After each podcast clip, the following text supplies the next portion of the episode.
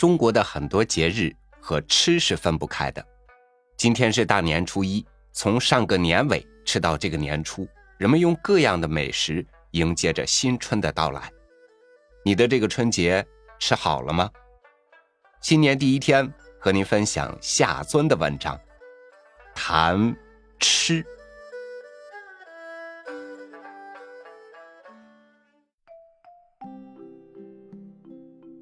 说起新年的形式，第一件在我脑中浮起的是吃。回忆幼时，一到冬季就日日盼望过年，等到过年将届就乐不可支，因为过年的时候有种种乐趣。第一是吃的东西多，中国人是全世界善吃的民族，普通人家客人一到。男主人即上街办吃场，女主人即入厨罗酒浆，客人则坐在客堂里口嗑瓜子，耳听碗盏刀俎的声响，等候吃饭。吃完了饭，大事已毕，客人拔起布来说：“叨扰。”主人说：“没有什么好的待你，有的还要苦留，吃了点心去，吃了夜饭去。”遇到婚丧、庆吊，只是虚文；果腹倒是实在。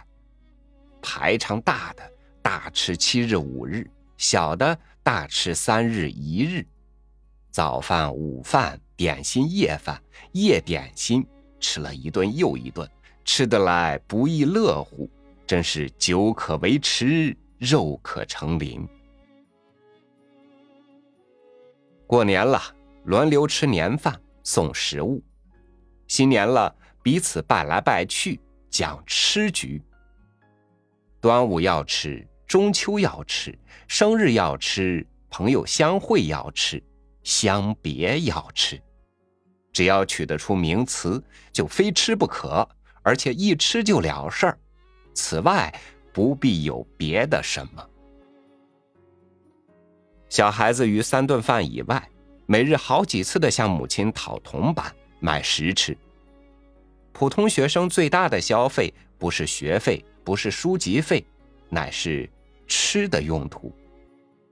成人对于父母的孝敬，重要的就是奉干支。钟馗自古占着女子教育上的主要部分，食不厌精，脍不厌细，沽酒是腐，歌不正。圣人不吃梨子蒸的味道不好，闲人就可以出妻。家里的老婆如果弄得出好菜，就可以教人。古来许多名士，至于费尽苦心别出心裁，考察出好几部特别的食谱来。不但活着要吃，死了仍要吃。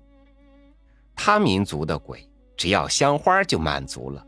而中国的鬼，乃仍旧非吃不可，死后的饭碗也和活时的同样重要，或者还更重要。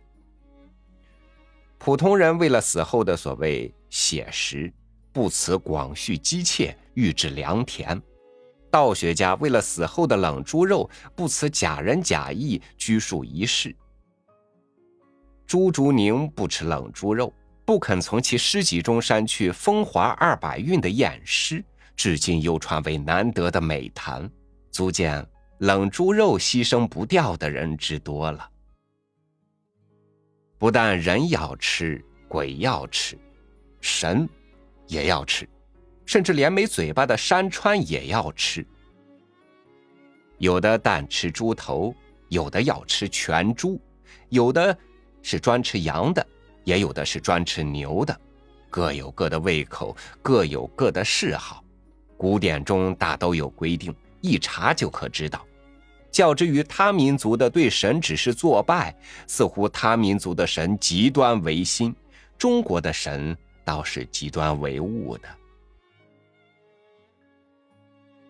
梅村的诗道：“十家三酒店，街市里最多的是食物铺。”俗语说：“看门七件事，家庭中最麻烦的不是教育或是什么，乃是料理食物。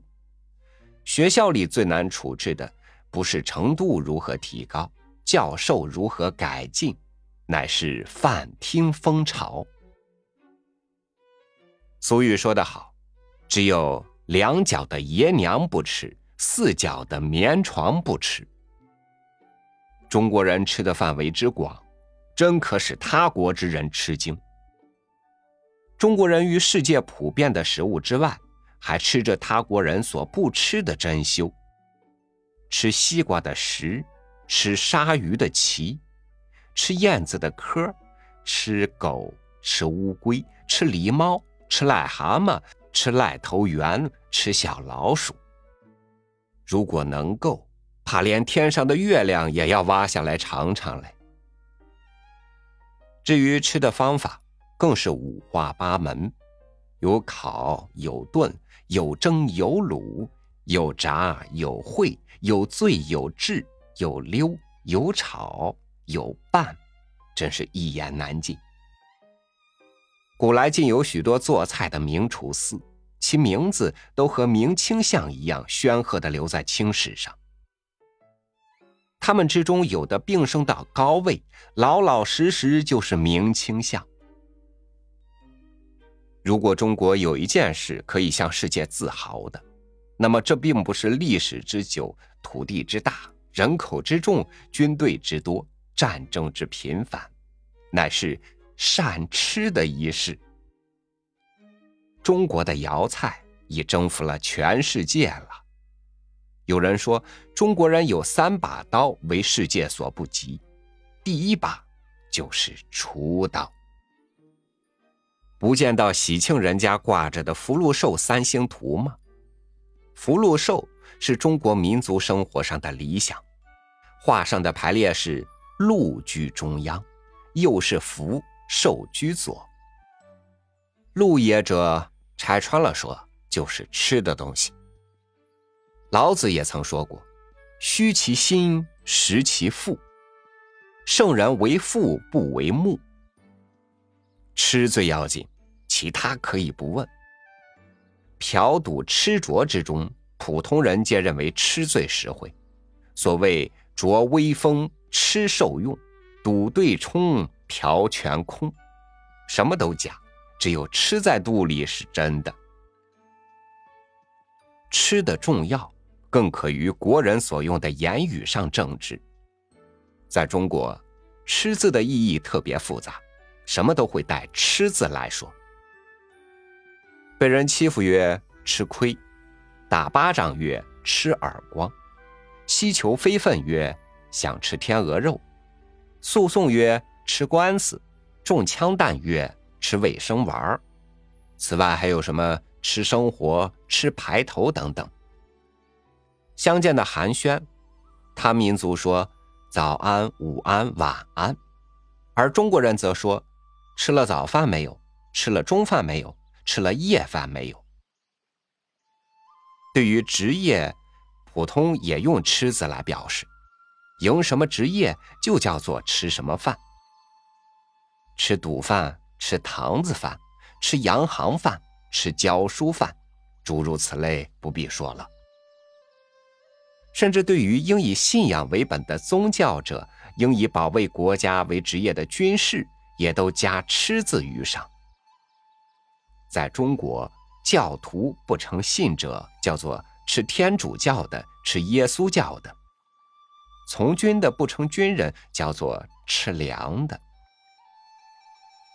衣食住行为生活四要素，人类原不能不吃，但“吃”字的意义如此复杂，吃的要求如此露骨。吃的方法如此讲究，吃的范围如此广泛，好像除了吃以外就无别事也者。求之于全世界，这怕只有中国民族如此的了。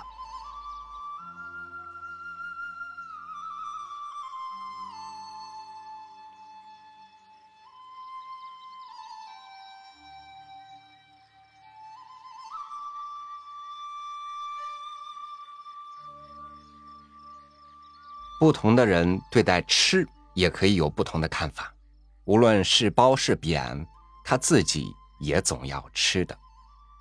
食物是人的最基本需求，能够把有限的食物做得精致、做得丰盛、做得花团锦簇、春意盎然，这是国人在口腹之福上的进取，也是在幸福生活之路上的进发。二零二一年是农历的牛年，我相信在牛的精神的鼓舞下，人们将充满勇气和信心，耕耘出崭新生活的幸福田园。感谢您收听我的分享，祝您晚安，明天见。